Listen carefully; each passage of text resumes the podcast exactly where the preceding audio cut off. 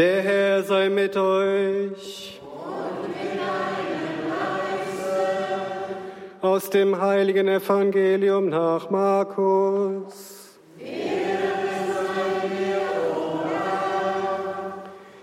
In jener Zeit kam ein Aussätziger zu Jesus und bat ihn um Hilfe. Er fiel vor ihm auf die Knie und sagte, wenn du willst, kannst du mich reinmachen. Jesus hatte Mitleid mit ihm. Er streckte die Hand aus, berührte ihn und sagte, ich will, werde rein. Sogleich verschwand der Aussatz und der Mann war rein. Jesus schickte ihn weg, wies ihn streng an und sagte zu ihm, sieh, dass du niemandem etwas sagst, sondern geh, zeig dich dem Priester und bring für deine Reinigung da, was Mose festgesetzt hat, ihnen zum Zeugnis. Der Mann aber ging weg und verkündete bei jeder Gelegenheit, was geschehen war. Er verbreitete die Geschichte, sodass sich Jesus in keiner Stadt mehr zeigen konnte. Er hielt sich nur noch an einen einsamen Ort auf. Dennoch kamen die Leute von überall her zu ihm. Evangelium unseres Herrn Jesus Christus.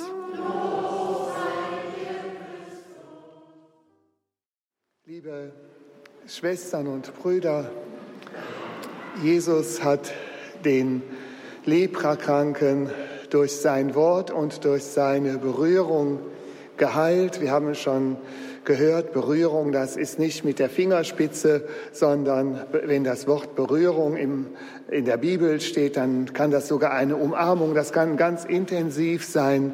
Man könnte auch an den heiligen Franziskus denken, wie er den Leprakranken umarmt hat. Aber das Entscheidende ist ja, dass er ihn geheilt hat durch seinen Willen, ich will, der Wille Gottes, durch sein Wort und durch die Berührung. Und wir sind nach dem Bild Gottes geschaffen und das merken wir daran, dass wir auch durch unseren Willen und durch unsere Worte die Wirklichkeit beeinflussen können.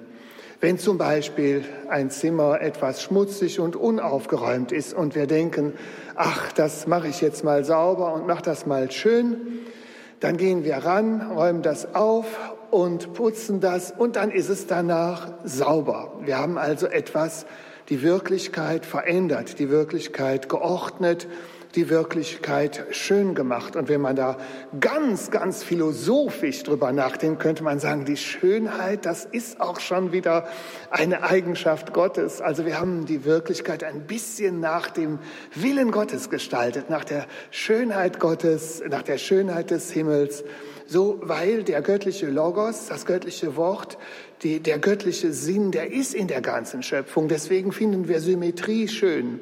Deswegen finden wir einen Dreiklang schön. Deswegen finden wir schräge Musik schief. Ne? Oder irgendwas Gruseliges gruselig, weil es gibt eine Übereinstimmung mit diesem göttlichen Logos, mit was Gott in die Welt hineingelegt hat. Und wenn wir das dann in diese Übereinstimmung bringen, durch, dadurch, dass wir was schön ordnen, was sauber machen, was symmetrisch machen, dann, äh, ja, dann gehen wir da praktisch wieder, ja, dann ordnen wir die Welt wieder ein bisschen mehr.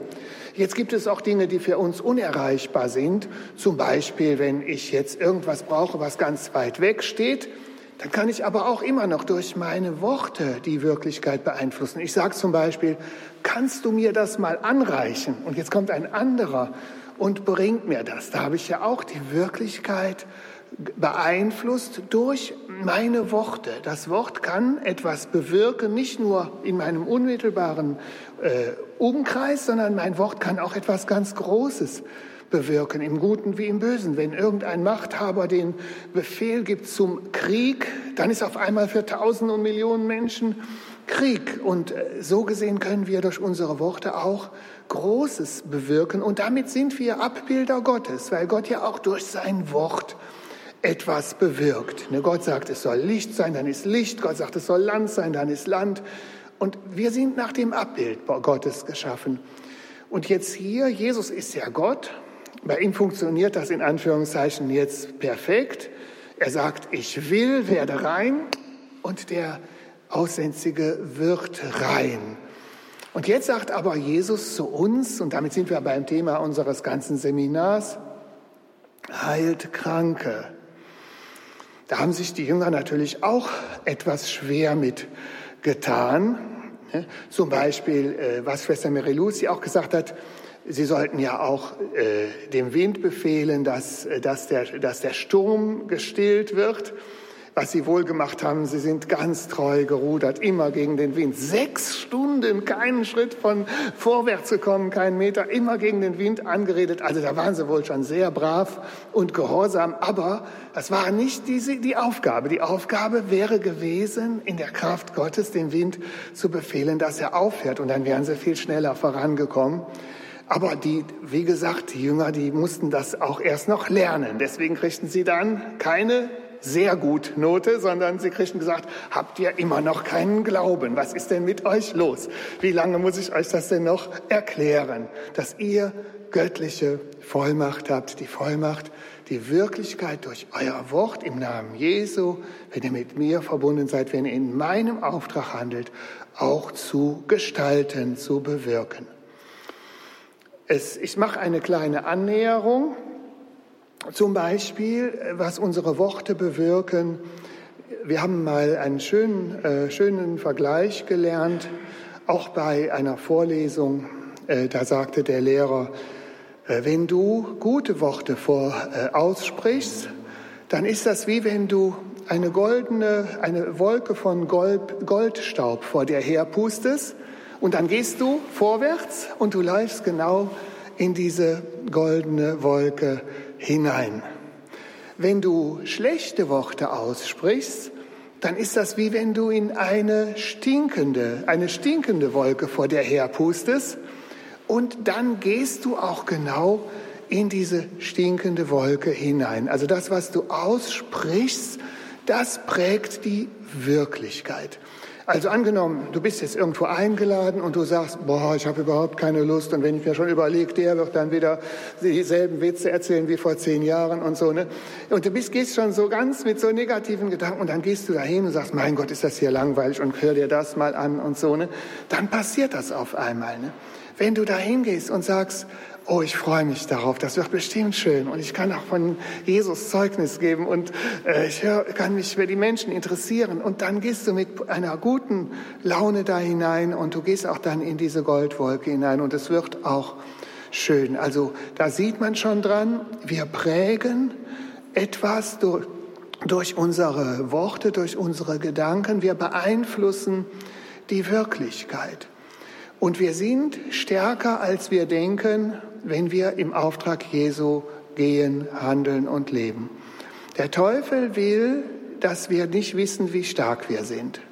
Mir kommt manchmal das Bild von dem Elefanten, den der äh, Mensch an der Nase herumführen kann, obwohl er doch so stark ist. Ne? Der wäre dem Menschen ja kräftemäßig so hoch überlegen, aber der weiß das nicht. Der weiß nicht, dass er so stark ist und deswegen kann der Mensch ihn an der Nase herumführen. Und wenn wir das nicht wissen, wie stark wir sind, dann kann der Teufel uns auch an der Nase herumführen. Und dann denken wir, wir wären ohnmächtig, wer hört schon auf mich, was kann ich schon bewirken? Ich, äh, ich brauche das gar nicht erst zu versuchen. Ich kann das doch nicht. Ich, kann, ich bin doch nur ein kleiner, keine Ahnung, Normalbürger. Was soll ich schon groß verändern können in der großen Politik? Aber da gab es ja auch mal eine Frau, die war in der Jüngerschaft, ein wunderschönes, nettes Beispiel aus Kalifornien. Und äh, ja, sie sagte, ja, ich bin ja eigentlich nur Friseurin. Und was, was mache ich denn schon? Ich kann doch die Welt nicht verbessern. Und dann war sie aber auf einmal, äh, wie sich das gefügt hat, war sie dann wo in Holly, im Hollywood-Studio, wo die Künstler, die Filmschauspieler, wo die dann ja in der Garderobe frisiert und Make-up und sowas bekommen haben. Da hat sie da auf einmal eine Stelle gekriegt und jetzt hatte sie die Möglichkeit, mit sehr einflussreichen ja, Filmschauspielern äh, zu reden. Ja, konnte sie auch von Jesus reden. Ne? Also man ist nicht, äh, man ist nicht äh, oh, hilflos, ohnmächtig, machtlos, sondern man kann doch viel mehr tun, wenn ich mir überlege, dass Ich bin jetzt kein Mediziner, aber äh, ich habe mal gehört, dass man höchstens 10 Prozent seines Gehirns benutzt. 90 Prozent liegen brach. Ist natürlich gut, wenn man einen Unfall hat, dann kann die, die 90 Prozent können dann was äh, von dem Geschädigten übernehmen. Aber normal, ja, wir haben viel mehr Kapazitäten, wir haben viel mehr Möglichkeiten, als wir vielleicht, als der Teufel uns glauben machen will. Und dass wir uns nicht immer so limitieren. Wir denken immer, wir könnten weniger. Wir waren tatsächlich auch mal in einer Gemeinde, der Pastor Wieners hat das schon äh, erwähnt, das ist auch in Kalifornien, das heißt Bethel Church, ist wohl eine Freikirche, aber das ist jetzt, äh, ist jetzt nicht der Punkt. Wir sind ja nicht zu der Gemeinde gefahren, weil wir die Lehre über die Mutter Gottes von denen lernen wollten oder über die Sakramente, sondern wir sind zu der Freikirche hingefahren, weil die sehr stark im Prophetischen sind. Ne? Und dann äh, gibt's da auch Studenten, das heißt Supernatural School of Theology.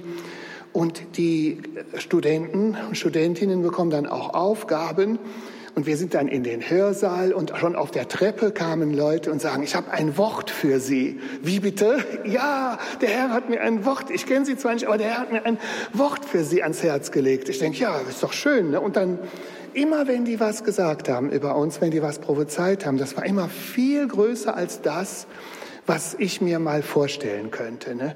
Also, dass ich durch die ganze Welt reisen würde, das Evangelium verkünden würde und dass äh, tausende Menschen hier nach, in unsere Gemeinde kommen würden und was nicht alles. Ne? Äh, und ich denke, ach, ich bin ja nur so ein kleines Licht, das kann doch gar nicht und so. Ne? Aber ich merkte dann beim zweiten, dritten, vierten, der, das war ständig, dass einer kam, ich habe ein Wort für Sie. Ne? Und ähm, weil da waren auch so viele Studenten, dass die deswegen, ja, wenn die alle praktizieren, praktizieren müssen. Das ist ja dann die Hausaufgabe von denen.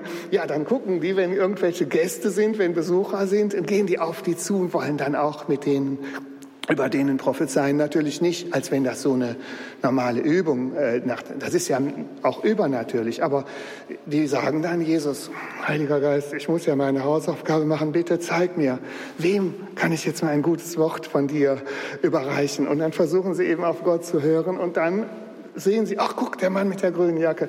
Dann gehe ich mal zu dem hin und sage ihm mal, was ich glaube, was Gott mir für ihn ans Herz gelegt hat. Ne? Und klar, was, äh, nur jetzt, wenn einer das falsch verstehen könnte. Paulus hat geschrieben, prüfet alles das Gute, behaltet. Das heißt nicht, dass man jetzt eins zu eins sich daran halten muss oder so, sondern man soll da hineinbeten. Man soll da hineinbeten. Aber wenn ich jetzt zum Beispiel sehe, wir haben ein ganz, wirklich ein super Seelsorgeangebot hier bei uns, das heißt Magdalena-Gebet. Und da sind auch bestimmt schon Hunderte, die durch dieses Seelsorgeangebot innere Heilung empfangen haben. Da werden immer mehr Mitarbeiter ausgebildet. Ja, und wie ist das entstanden? Durch eine Prophezeiung, dass eine Prophetin gesagt hat, hier in Süstersee wird mal ein großes äh, Magdalena-Gebetszentrum entstehen. Ja, und ja, wie gesagt, man betet in diese Prophezeiung rein, man sagt, Jesus, ist das wirklich so, willst du das und so. Und dann triffst du auf einmal jemandem und dann triffst du noch einen und dann äh, gibt man die Vision weiter an, den, an die anderen und dann in dem Moment, ja, wenn du merkst, oh, die Menschen greifen die Vision auf, die arbeiten mit, die möchten das machen und so entsteht das dann langsam. Man macht das erste Seminar, man bekommt wieder mehr Mitarbeiter. Also es ist, wenn man von Gott her denken würde, dann können wir wahrscheinlich alle mindestens zehnmal mehr, als wir jetzt äh, im Moment tun. Und äh, es könnte sein, dass wenn wir mal in den Himmel kommen, dass Gott uns zeigt, was wir alles aus unserem Leben hätten machen können, wenn wir den Glauben gehabt hätten. Ich habe auch mal in einer Zeitschrift gelesen, wenn alle Wissenschaftler christlich wären und auf äh, Gott hören würden, dann könnte man heute schon mindestens zu Mars oder weiß Gott noch, vielleicht in fremde Galaxien fliegen. Und dann wären noch alle ökologischen Probleme gelöst. Dann gäbe es für, ne? also weil Gott hat ja Lösungen für alle Probleme. Und nur wir äh, finden diese Lösungen nicht, weil wir uns so sehr begrenzen Einmal durch den Kleinglauben, durch den Unglauben und natürlich jetzt auch noch durch die Sünde und durch die Streitereien, weil einer dem anderen nichts gönnt. Also wir blockieren uns sehr stark selber, einmal durch die Sünde, aber auch durch den Kleinglauben, wobei wir vielleicht auch vergessen haben, dass Unglaube auch eine Sünde ist. Ne? Wir haben irgendwann mal gelernt, ja, es gibt ja Glaubenszweifel, das war so in den 70er, 80er Jahren. Nein, Glaubenszweifel ist keine Sünde, weil früher wurde immer gesagt, Glaubenszweifel ist eine Sünde. Und Jesus hat gesagt, wer nicht glaubt, wird verdammt werden. Das ist einfach so weil man hat dann ja auch nichts mehr. Wenn man nicht glaubt, was bleibt denn dann? Dann bleibt ja nur noch die Erde. Der Himmel ist nicht mehr da ne? und dann kommt am Ende das Grab. Ja, ist das denn nicht verdammt werden? Dann ist man zur Erde verdammt, zum Unglauben verdammt. Also es ist eigentlich was Selbsterfüllendes, wenn Jesus sagt, wer nicht glaubt, wird verdammt werden, weil die einzige Chance, aus dieser Verdammung in das Irdische hinein rauszukommen oder diese Käseglocke der Diesseitigkeit, die durch, zu durchbrechen, ist ja der Glaube. Und der Glaube ist ja unsere wirkliche Bestimmung. Wir sind ja von Gott geschaffen worden zum Glauben, für die Kommunikation mit ihm. Also wir haben viel mehr Möglichkeiten, als wir im Moment denken. Und ich glaube, das gilt für uns alle. Wenn ich die ganzen Prophezeiungen, äh, wenn ich da wirklich intensiv reingebetet hätte, die mir schon gegeben worden sind, und wenn ich die alle so beherzigt hätte und nicht so viel sündigen würde, dann wäre ich wahrscheinlich auch schon an einem ganz anderen Punkt. Ne? Also ich würde schon sagen, äh, dieses Luft nach oben, dass diese Entwicklungsmöglichkeiten des Glaubens, die sind, die sind wirklich sehr groß. Ja, und jetzt, das war so die Annäherung, so der Zwischenschritt. Und jetzt kommt ja der Punkt, dass Jesus uns schickt und sagt, heilt Kranke. Schwester Merilussi und auch Pastor Wieners und alle anderen Referenten haben es sehr, sehr deutlich gemacht, dass es da keinen, keinen Aus, keine Ausflucht gibt. Selbst wenn man sagt, ja, ich habe nicht das besondere Charisma, aber ein, sag ich mal, ein Grundcharisma hat jeder. Ich mache das mal äh, nur noch mal, als, noch mal deutlich. Das Beispiel, die Gabe des Gebens, steht ja auch in 1 Korinther 12. Der eine hat die Gabe des Spendens. Ne? Und jetzt denkt man an einen Millionär, der hat also eine ganz große Gabe, äh, hier große kirchliche Werke zu unterstützen durch seine Gabe. Das ist echt, der hat die Gabe des Spendens. So, und jetzt machen wir gleich die Kollekte und dann sagt jeder, ja, ich habe nicht die Gabe des Spendens. Ne? Das muss der Millionär, der muss das jetzt mal machen. Ne? Und daran kann man sehen, es gibt ein, eine Grundausstattung, das hat Pastor Wieners ja auch erklärt, mit, der, mit den Gaben, die jeder hat. Und dann gibt es Menschen, die sind Vertreter, äh, eine, die haben eine ganz besondere Gabe. Ne? Genauso wie jeder von uns kann Gottes Wort hören und auch in seinem Herzen Gott hören. Das ist die prophetische Gabe, die haben wir mit der Taufe. Wir sind gesalbt zum König, zum Priester und zum Propheten. Das kann keiner sagen, er hätte das nicht. Aber natürlich gibt es ganz besondere Propheten, die richtig große Dinge voraussagen und so. Aber das ist dann was, was Besonderes wie der Millionär beim Geben. Und so ist es jetzt bei der Heilungsgabe auch. Wir sind alle geschickt, heilt Kranke, und jetzt kommen wir damit ja in eine Spannung. Wir beten jetzt für jemanden und er wird nicht sofort gesund. Und dann sagen wir, ja, wer hat jetzt recht? Hat Jesus recht, dass wir Kranke heilen sollen? Oder hat die Wirklichkeit recht, dass das nicht funktioniert? Das ist jetzt die Spannung, in die wir gestellt werden. Ne? Wer muss sich jetzt anpassen? Muss ich mich an die Statistik anpassen an die Wirklichkeit, die ich bis heute erlebt habe und meinen Glauben abgeben und sagen, ja, ist doch, hat, ist irgendwie nett, aber äh, das funktioniert ja nicht. Ne? Dann bin ich aber, wer nicht glaubt, wird verdammt werden. Was habe ich dann noch? Dann bleibt mir ja gar nichts mehr. Ne? Oder ich sage, ich glaube trotzdem, auch wenn ich jetzt ganz viele offene Fragen habe und ich weiß, warum derjenige jetzt noch nicht so schnell gesund geworden ist, wie ich mir das gewünscht hätte, aber irgendwie muss ich ja jetzt wohl mal die Wirklichkeit an den Glauben anpassen, an das Wort Gottes. Also wer gibt nach? Gebe ich nach? Gibt mein Geist nach? Und sage ich, ich glaube da doch nicht dran. Ich, ich, wenn ich gefragt werde, sage ich natürlich, ich glaube da dran. Das sagt ja jeder. Ne? Aber wenn es ernst wird, glaube ich da ehrlich gesagt doch nicht wirklich dran. Ne? Dann gebe ich nach, dann knicke ich ein gegenüber der Realität. Oder muss die Realität einknicken gegenüber unserem Glauben? Und ich denke, dann ist die zweite Alternative ja besser, dass ich sage, ich habe zwar ganz viele Fragen, ich stehe in der Spannung, dass ich Kranke heilen soll und ich bete und es funktioniert nicht, aber ich gebe diese Spannung nicht auf. Ich lau laufe lieber mit ganz vielen Fragen rum, aber ich gebe nicht nach.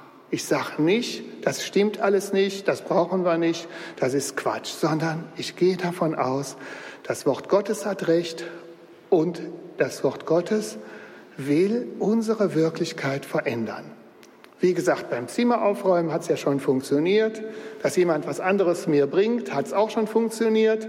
Dass ich Atmosphäre prägen kann durch äh, die goldene äh, Wolke, hat auch schon funktioniert.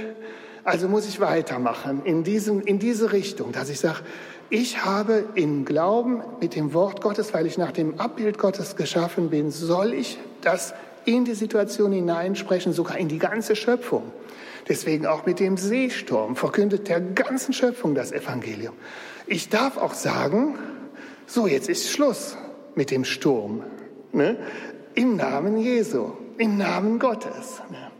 Und solange wie ich das schwierig finde, lebe ich in der Spannung, dass das Wort Gottes Recht hat und dass sich die Wirklichkeit um mich herum, und wenn es auch mühsam ist, langsam aber sicher nach dem Wort Gottes zu richten hat.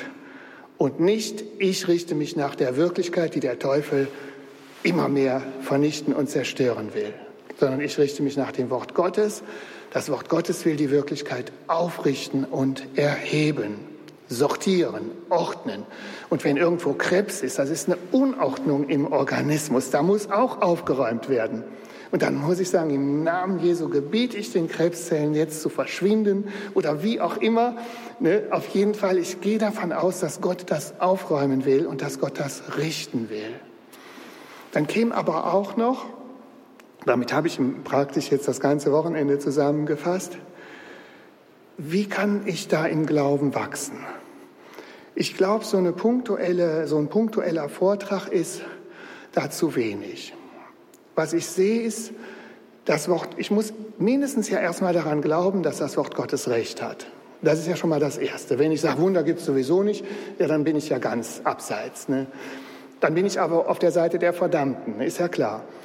Also erstens, ich glaube wirklich daran, dass es wahr ist und dass wir da hinkommen können und dass Gott uns dahin bringen will und dass es viel, viel, viel mehr noch gibt als das, was ich im Moment erst erlebt habe. Dass ich ein ganz kleines bisschen glaube, und dann sage ich, dass mein Glaube wachsen soll. Ja, das, dann muss ich natürlich auch mich sehr gut mit dem Wort Gottes auseinandersetzen. Also, dass ich sage, ich, ich muss wirklich jedes Mal, wenn ich eine Heilungsgeschichte lese in der Bibel, ich muss daran glauben, äh, dass das, ja, das, das ist die Wirklichkeit, in der ich lebe und nicht die Realität, die ich hier, ja, die ich hier so wahrnehme, ne? sondern, also das Wort Gottes soll mich darin fördern. Was ich glaube, was wir aber auch dann dazu bräuchten oder brauchen, ist, was, Savinas mit der äh, Übertragung gemeint hat. Ich muss auch wohin gehen, wo das schon gelebt wird, wo das schon praktiziert wird. Diese Übertragung durch Handauflegung, was jetzt, ähm, was auch in den Bibelgeschichten immer ist, ne, dass der Geist Gottes mit Handauflegung übertragen wird, das bedeutet ja, da ist ein Kontakt, ein realer Kontakt. Ne? Da, da ist nicht, ich habe das mal irgendwo gelesen oder da sagt einer sowas, sondern ich fahre zum Beispiel in eine Gemeinschaft, in eine Gemeinde, wo ich gehört habe, da sind Aufbrüche, da gibt es charismatische Aufbrüche, da werden die Charismen gelebt, da werden die Charismen praktiziert. Oder ich lade jemanden ein, der diese Charismen auch so lebt und praktiziert. Ich sag mal, der schon weiter ist als ich. Und damit ich damit im wahrsten Sinne des Wortes in Berührung komme. Ich versuche mit diesen Dingen in Berührung zu kommen. Mir haben auch schon Menschen empfohlen, ich glaube auch, dass das schon gut ist, Videos auf YouTube anzugucken, wo Heilungsberichte geschildert werden, Totenauferweckungen, Krankenheilungen. Ich bin tatsächlich schon mal einmal bis fast nach Ostende gefahren, weil da war ein Heilungsevangelist, der hat schon mal Tote auferweckt. Einer, der in Mexiko gewirkt hat. Da dachte ich, ich möchte mal einen kennenlernen, der schon mal Tote auferweckt hat. Ne? Und dann habe ich da auch nicht dran gezweifelt, sondern ich wollte den einfach mal kennenlernen. Ich wollte das mal erleben, wie der so predigt, was der so macht und wie der so betet. Ne? Also ich suche die Berührung damit wegen der Übertragung, weil die Charismen es scheint mir, die werden übertragen. Gut, es gibt Ausnahmen. Mir hat zum Beispiel ein Pastor gesagt, das ganz am Anfang äh, 60er oder 70er Jahre, müsste 70er Jahre gewesen sein, der lebt auch schon nicht mehr. Äh, der sagt, ich bin nachts wach geworden, saß aufrecht im Bett und habe in Sprachen gebetet. Ich wusste nicht, dass es eine charismatische Erneuerung gibt. Ich wusste gar nichts davon. Den hat es einfach so überkommen. Es gibt ja auch Menschen muslimischen Glaubens oder andere, andere Glauben, die träumen nachts von Jesus. Also, dass Gott unmittelbar Dinge bewirken kann, dass Gott ein Charisma im wahrsten Sinne des Wortes vom Himmel fallen lassen kann, ist unbenommen. Das macht Gott. Aber normal ist, dass ich in Berührung komme mit Menschen, wo diese Charismen, wo diese Aufbrüche, diese charismatischen Aufbrüche auch stattfinden. Und dann glaube ich, dass ein ganz wichtiger Punkt ist, das Denken, mein Denken muss auch geprägt werden. Und das dauert und das braucht Zeit. Dieses täglich mit dem Wort Gottes auseinandersetzen, aber ich meine, ich brauche eine Gruppe, eine Jüngerschaftsgruppe, wo man sich wöchentlich trifft und wo man dann wirklich äh, ja, in dieses neue Denken auch geführt wird. Und das hat auch wieder was zu tun, dass ich in einem Gnadenstrom drin sein muss. Ich muss in einem Gnadenstrom drin sein, der mich in die Richtung führt. Alleine, dann kommt so eine, Sehnsucht wie jetzt heute und danach kommt wieder die Wirklichkeit und dann war es das wieder. Ne? Deswegen glaube ich, dass wir, wenn wir da wirklich weiterkommen wollen, dass wir eine feste Gruppe brauchen, die in dieser Gnade lebt. Ich habe mich für äh, kommendes Semester, also für September, auch bei Encounter Ministries angemeldet. Das geht dann über Zoom. Und da ist man jede Woche dann mit Übungen und Hausaufgaben. Und wer das jetzt hier bei uns in der Nähe wohnt, der könnte ähnliche Inhalte dann natürlich auch in unserer Jüngerschaftsgruppe mitmachen, die jeden Mittwoch sich trifft. Aber ich, ich merke, du musst irgendwo andocken, wo dieser, genau dieser Gnadenstrom, Gnadenstrom auch fließt. Und dass es mehr ist als nur punktuell, sondern dass ich einen Ort habe, wo mein Denken nachhaltig geprägt wird, weil ich glaube, dieses Glauben und Denken, diese Wahrnehmung der Wirklichkeit, dieses Verstehen, dass ich so viel zu so viel mehr berufen bin als das, was ich im Moment erst lebe, da brauche ich auch Unterstützung. Das, das kann ich mir nicht so eben mal aneignen durch einen Vortrag oder durch ein Seminar. Und vielleicht darf ich, ich glaube, ich kann das ruhig nochmal machen, weil ich glaube, wir haben jetzt eine Chance mit dieser Gruppe, die heißt Encounter Ministries, die auch in Deutschland und Österreich jetzt wirkt, im deutschsprachigen Raum, wo man Seminare und Kurse mitmachen kann. Da wird jetzt vom 8. bis 10. März in Salzburg gibt es da jetzt ein Seminar, das heißt Spring Intensive. Also da wäre eine Möglichkeit mal zu schnuppern, das mal kennenzulernen. Ich fahre da zwar nicht hin, aber äh, ich finde das gut, wenn das, äh, wenn das bekannt wird.